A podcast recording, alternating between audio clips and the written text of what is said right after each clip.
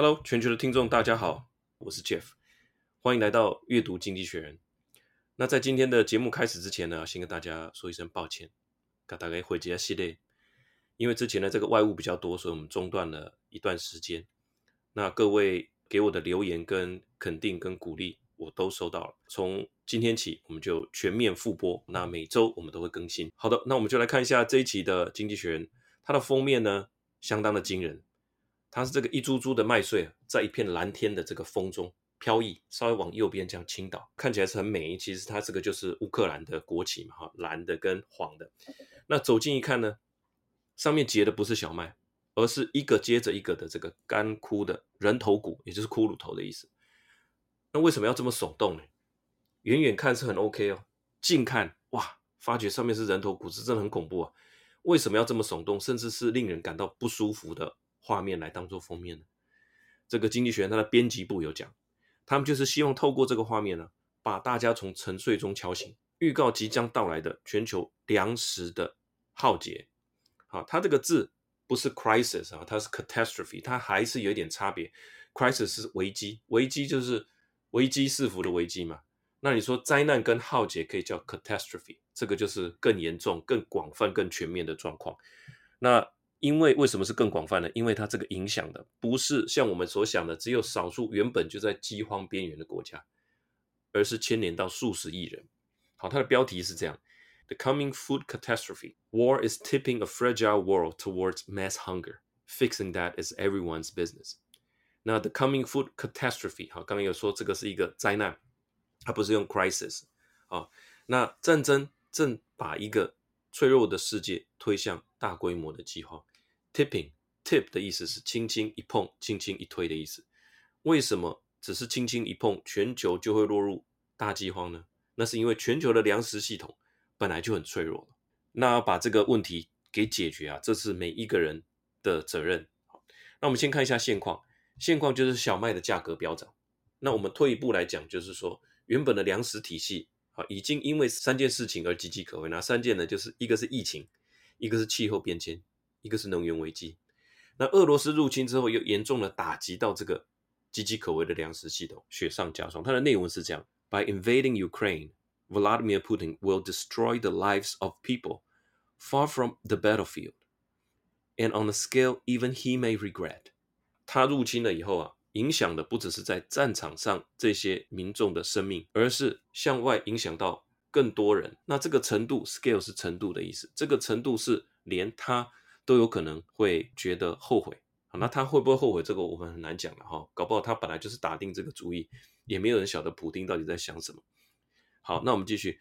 The war is battering a global food system weakening by COVID-19, climate change and energy shock。那这个战争重重的打击了这个全球的粮食系统。那这个粮食系统，如刚刚所说的哈，已经因为疫情、气候变迁，还有这个能源冲击。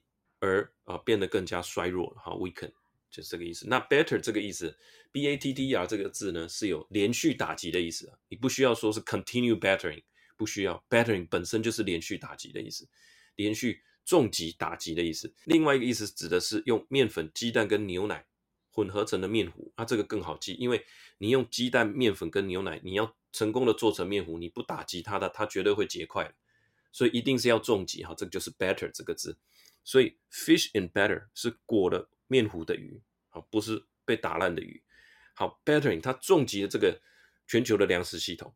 那后面讲的是啊，小麦的价格，wheat prices up 53% since the start of the year，jump to a further 6% on May 16th, after India said it would suspend exports because of an alarming heat wave。那这个今年以来，小麦的价格涨了五十三 percent，好。那在五月十六的时候，再往上跳了六 percent，哇，那这这真的很夸张。这个就是因为印度它宣布说它要 suspend 暂停出口，热浪会造成这个小麦的欠收，就算有结果实，里面的果实也会变比较小颗，所以这是会因为它的国安问题，它限制小麦的出口。好，这个是现况。那下一步会不会更糟呢？下一半还会更糟，那就跟小麦的产期本身是有关系的，它耕种的时间是这样。每一年的十月左右开始播种，然后到隔年的六月的时候开始收割啊，所以它一年就是种一次而已。那现在你说六月快到了，那我们就去收成吧，还等什么？现在问题来了，那些还没有被破坏的乌克兰的粮仓里面呢？你觉得是空的还是满的？答案是满的，因为很多的粮食没有办法运出去。黑海上面有水雷，是乌克兰自己布的，还有俄罗斯的军舰封锁住了他们的港口。好，内文他是这样说的：Those Ukrainian silos that are undamaged by the fighting are full of corns and barley. Farmers have nowhere to store their next harvest. Due to start in late June, which may therefore rot。好，那就是说 ，silo 就是这个谷仓的意思哈，很有名的叫做谷仓效应，就是 silo effect。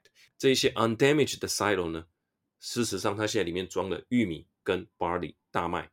Farmers had nowhere to store their next harvest。他没有没有地方来储存他们下一次的收获，就是这个六月底的这个收获，那会导致就是腐烂。And they lack the fuel and labor to plant the one after that。下一个重点哦，十月十月它没有人力也没有燃料，我觉得这是更大的一个问题。那接下来看俄罗斯，Russia for its part may lack some supplies of the seeds and pesticide it usually buys from the European Union。那对俄罗斯来讲，就算他想做，好，他也没有这些种子跟杀虫剂。好，那到底现在该怎么做呢？我们现在该做的事情啊，就是海空联运，把粮食给运出来，但是。待会会说，三方的合作是非常不容易的。现在乌克兰的状况是这样，他的马里乌波尔已经沦陷了，第一大港这个奥德萨也遭受猛烈的攻击，那现在只能走陆运啊。五月初已经开出了第一台这个运粮火车开往这个奥国 Austria，但是根据估计，这样子的呃陆路的运量只是原本海运运量百分之二十啊，但是有总比没有好，所以关键还是这个关于港口。解救全球粮食危机的关键还是走海运。那现在有三个国家最关键，分别是乌克兰、俄罗斯跟土耳其。乌克兰要把他们撒在黑海的这些水雷给回收，俄罗斯的军舰呢，要让乌克兰的这些粮食的散装货运轮自由的航行，还要有第三国的啊联盟军的这些武装护卫船。那土耳其要让上面的这三种船能够自由航行于其所掌握的这个博斯普鲁斯海峡 （Europe）。should help Ukraine ship its grain via rail and road to ports in Romania and the Baltics. Though even the forecast said that just 20% of the harvest could get out that way. Three countries must be brought on site. Russia needs to allow Ukrainian shipping. Ukraine has to demine the approach to Odessa. And Turkey needs to let naval escort Through the Bosporus，有三个国家要能够站到同一阵线。Brought on site，bring 什么什么 on site，就是说让我们站到同一阵线。Brought on site 就是让他们这三国 站到同一阵线。俄罗斯必须允许乌克兰的 allow Ukraine shipping。Ukraine has to demine，demine 就是说把这个水雷回收或者引爆啊。Uh, the approach to Odessa。那 the Turkey。Needs to let naval escort. Escort 是武装护卫，护卫也是 escort through the Bosporus，就是博斯普鲁斯海峡。我想这很不容易哈，它 would not be easy。为什么呢 ？Russia struggling on the battlefield is trying to strangle Ukraine's economy, persuading them to relent. Relent 是让步的意思。那刚刚 strangle 就是把它勒死，就是扼杀的意思。他们想要扼杀乌克兰的经济，那你要说服他们 to relent 来做出让步，will be a task。For countries 啊，这是对很多国家来讲，可能要联合起来说服他。那 convoy may require armed escorts endorsed by a broad coalition。convoy 是车队或者是船队 啊，这边指的当然就是船队哈。它需要有多国的联合的护卫船，因为它可能没有办法一国的护卫船，因为一国它本身有反俄罗斯或者是赞成俄罗斯的这个倾向，那可能是必须多国联合。甚至我在想，中国的护卫船可能是很好的选择嘛。因为他本身的角色跟立场可以在这里面做出一个发挥。好，那最后的结论就是说，诶，这个在四，其实，在四月十八号的时候，联合国的官员就已经发出了警告了哈。如果面粉变贵了，是不是只少吃一些面包，吃一些面条就可以？事事实上不是，谷类的影响会透过畜牧业影响到鸡肉、牛肉、猪肉，因为这些全部都是吃杂粮的，所以我们爱吃的鸡排饭、控肉饭全部都会涨价。那油的问题也很大，因为乌克兰是这个食用油、葵花油的一个主要的产区啊。那我想这些东西运不出来，问题也很大哈。因为烘焙要用到大量的油，泡面的调味包也要有，盐酥鸡的炸炸鸡排也要用油，这些全部都会涨价。对于我们关心国际事务或者说在做国际业务的人来讲，这是一个蛮重大的一个终极趋势。简单说呢，我们面临的不只是一个粮食的危机，它看起来更像是一个粮食的灾难，影响的时间不是今年六月而已，可能会到年底，可能到延续到明年。那影响的层面呢，也不只是小麦，还包含畜牧业啊以及油品。那解决的方法，啊，我相信接下来的几周，像俄罗斯最近到截稿的时候，他也有说，如果西方世界愿意放宽对他的制裁，那他或许可以让一些乌克兰的这个运粮的船只可以出来。看起来接接下来的讨论重点就是这个啊。那经济学人就帮我们点出这样的一个重要的方向。好，以上就是这一期的经济学人要跟大家分享的故事。我们下个礼拜见，拜拜。